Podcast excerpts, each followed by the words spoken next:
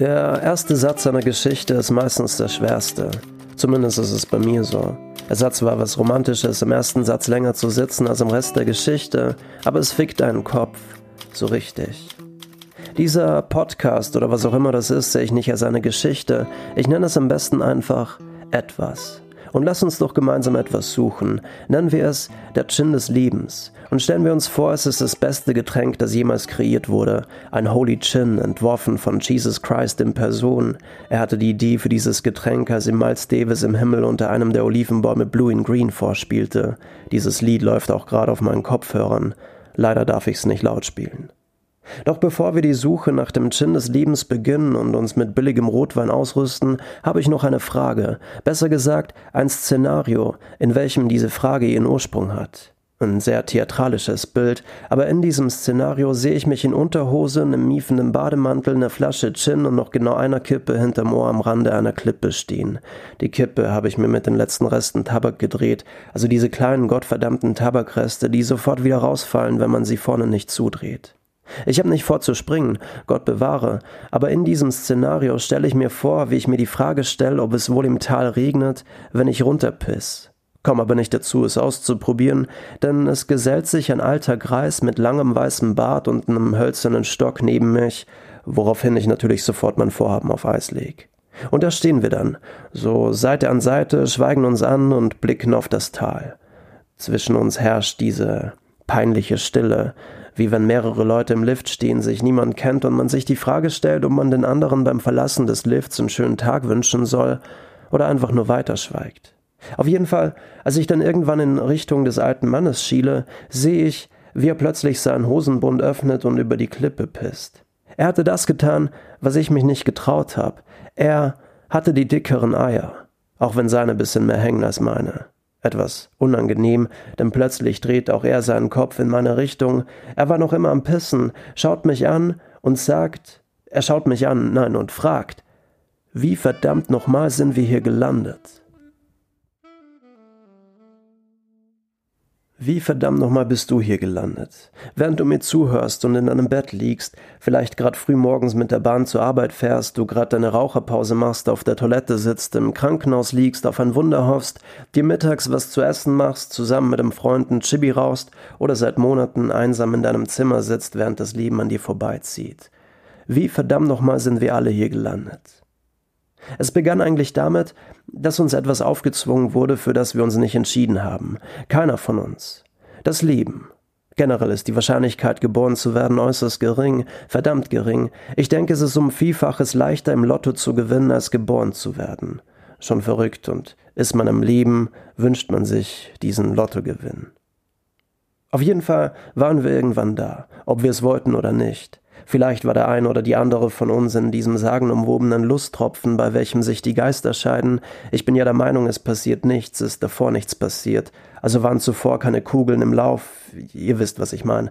Auf jeden Fall waren wir irgendwann ein Zellhaufen. Jeder von uns. Dieser Zellhaufen wuchs und wuchs. Aus einer Zelle wurden zwei, aus zwei wurden vier, aus vier wurden acht und so weiter und so fort. Irgendwann waren wir dann ein erkennbarer Fötus. Es formten sich kleine Händchen mit kleinen Schwimmhäutchen zwischen den Fingern, ein Überbleibsel der evolutionären Vergangenheit unserer Vorfahren. Wir durchlebten in ein paar Monaten, für was die Natur Millionen von Jahre benötigte. An diese ersten Wochen und Monate kann sich natürlich keiner von uns erinnern, zumindest nicht bewusst. Wir schwammen in dieser kleinen Blase aus Wasser, dumpfe Geräusche halten umher, wir lauschten ihnen, während wir in unserem Finger nuckelten, und womöglich fragten wir uns schon hier zum ersten Mal, wie bin ich hier gelandet? Das verdammt nochmal hatten wir natürlich noch nicht in unserem gedanklichen Wortschatz. Wie denkt eigentlich jemand, der keine Sprache hat? Auf jeden Fall, bis hierher war unser aller Weg in etwa der gleiche, also bis zu unserer Geburt. Dieses wohl auch traumatische Erlebnis verbindet uns alle. Ich kann mir gut vorstellen, dass wir hier zum ersten Mal Angst empfinden. Angst um unser Leben. Wir kauen uns zusammen. Zum letzten Mal fühlen wir das warme Wasser, welches, an welches wir uns schon so sehr gewöhnt haben. Wir wollen hier nicht raus, doch es bringt alles nichts. Von allen Seiten drückt es dich zusammen. Grelles, beißendes Licht und diese verdammte Kälte geben dir den Rest und du schreist, du schreist dir deine junge Seele aus dem Leib und alles, was sie zu dir sagen ist, Es ist ein gutes Zeichen, wenn er schreit. Gutes Zeichen für einen Pisser. Aber sie meinen es ja nur gut. Dann endlich etwas Beruhigendes. Die Stimme, diese einst dumpfe Stimme aus dem Bauch, welche dich über Monate begleitete, ist plötzlich klar und so nah. Du kannst dich an sie erinnern, deine erste Erinnerung. Sie nimmt dich in den Arm und es fühlt sich genauso an wie damals im Bauch. Geborgenheit. Und dann gab's zum ersten Mal Milch, wahrscheinlich der Moment, in welchem unsere Faszination für Brüste geweckt wurde. Auf jeden Fall, let's go. Es begann. Du bist da und alle freuen sich. Und nach ein paar Wochen freust auch du dich. Es war alles neu. Du hast alles zum ersten Mal gemacht. Ein Wunder. Dinge passieren, unterschiedliche Dinge, die wir nicht beeinflussen können. Wie sollen wir auch? Wir können nicht mal alleine aufs Klo. Du beginnst aber langsam deine Umwelt zu steuern. Irgendwann musst, muss man dich nicht mehr tragen. Zum ersten Mal läufst du von alleine. Du triffst die erste Entscheidung, die Entscheidung, dir ab jetzt nicht mehr in die Hosen zu scheißen. Ich glaube, das war der beste Moment in unserem Leben. Ich glaube, es ist nicht nice, mit Scheiße in der Windel rumzurennen. Womöglich waren wir da das erste Mal auf uns selber stolz.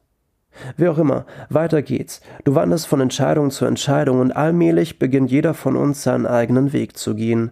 Wir werden auf einen Weg geworfen und müssen laufen oder rennen. Manche fliegen an dir vorbei mit dem Privatjet ihrer Eltern, manche fahren im Rollstuhl, manche haben keinen Bock und bleiben einfach stehen, ihr Leben lang. Doch jeder trifft eine Entscheidung. Selbst die Entscheidung, keine Entscheidung zu treffen, ist eine Entscheidung, die alles ändert, alles verändert. Folgst du einem Gott, der dir die Welt erklärt, oder willst du sie selber entdecken? Folgst du einem Land, welches dir zeigt, wer du bist, eine Identität, ein Land, welches dir eine Hautfarbe gibt, oder willst du selber entscheiden, wer du bist? Folgst du der Liebe, der Definition von dem, was du Liebe nennst, weil sie die Hoffnung gibt, oder folgst du der Vernunft, weil du das Wissen liebst? Lebst du einfach vor dich hin oder wartest du, bis etwas passiert? Oder vielleicht willst du dich einfach durch dieses Leben ficken? Jeder findet sich irgendwo zwischen all diesen Tausenden von Fragen wieder und sie alle verbindet etwas, eine Entscheidung.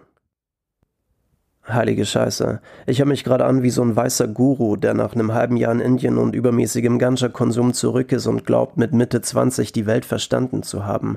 Ist aber nicht der Fall. Ich habe genauso wenig Ahnung wie ihr und kämpfe mich von Entscheidung zu Entscheidung. Auch ich hasse Entscheidungen und trotzdem treffe ich sie, weil ich mich entscheiden muss. Für irgendeinen Weg, ob wir es wollen oder nicht. Das Entscheiden scheint eine zentrale Aufgabe zu sein.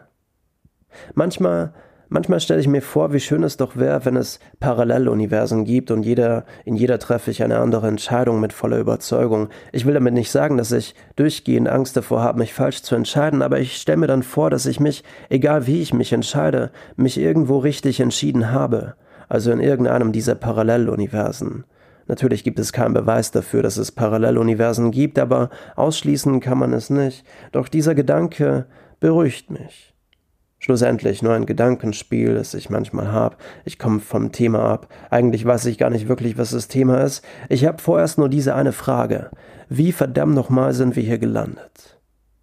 Der alte Greis an der Klippe scheint eine Metapher zu sein. Das alte Ich, das sich womöglich in seinen jungen Jahren nicht entscheiden konnte, weil es wusste, dass jede Entscheidung alles verändert. Mein altes Ich hat sich getraut runterzupissen. Ich nicht. So absurd dieses Szenario auch ist, natürlich regnet es nicht im Tal, wenn man runterpisst, zumindest nicht bei dieser geringen Menge an Wasser und dieser minimalen Streuung, aber das Leben ist genauso absurd wie diese Frage, wie dieses Szenario, deshalb ist es nicht falsch, sie zu stellen. Es gibt ja einige gute Fragen. Zum Beispiel eine viel bessere Frage. Warum überholen Lkw-Fahrer andere Lkw-Fahrer auf der Autobahn. Also for real, diese 10 Minuten Überholmanöver sind das bescheuertste überhaupt. Selbst wenn sich, wenn sie das ein Dutzend Mal machen, sind sie nicht wirklich schneller am Ziel bei dieser eigentlich konstanten Geschwindigkeit. Manchmal beschleunigt sogar der Überholte so, dass sie eine Zeit lang in gleicher Geschwindigkeit nebeneinander fahren und sich ein Stau bildet. Kennt jemand von euch einen LKW-Fahrer? Oder könnt ihr vielleicht mal nachfragen? Vielleicht ist es ein Insider. Eine Verschwörung, so wie die Chemtrails von EasyChat, die auf 28-Euro-Flügen zwischen Berlin und Zürich verstreut werden, mit der Absicht, die rauchenden, koksenden und trinkenden Menschen auf dem Boden zu vergiften. Zumindest las ich das im Internet. Das Internet lügt nie. Vielleicht machen sie es aber auch aus Langeweile. Also die Lkw-Fahrer. Mir hat mal jemand was von Dogging erzählt. Das spielt sich anscheinend an Raststätten ab. Irgendwie treffen sich da mehrere Leute für eine Orgie in den Wäldern. Vielleicht haben diese Überholmanöver etwas damit zu tun. Eine Art Erkennungsmerkmal oder eine Art Vorspiel. Mit diesem Gedanken lasse ich euch jetzt alleine.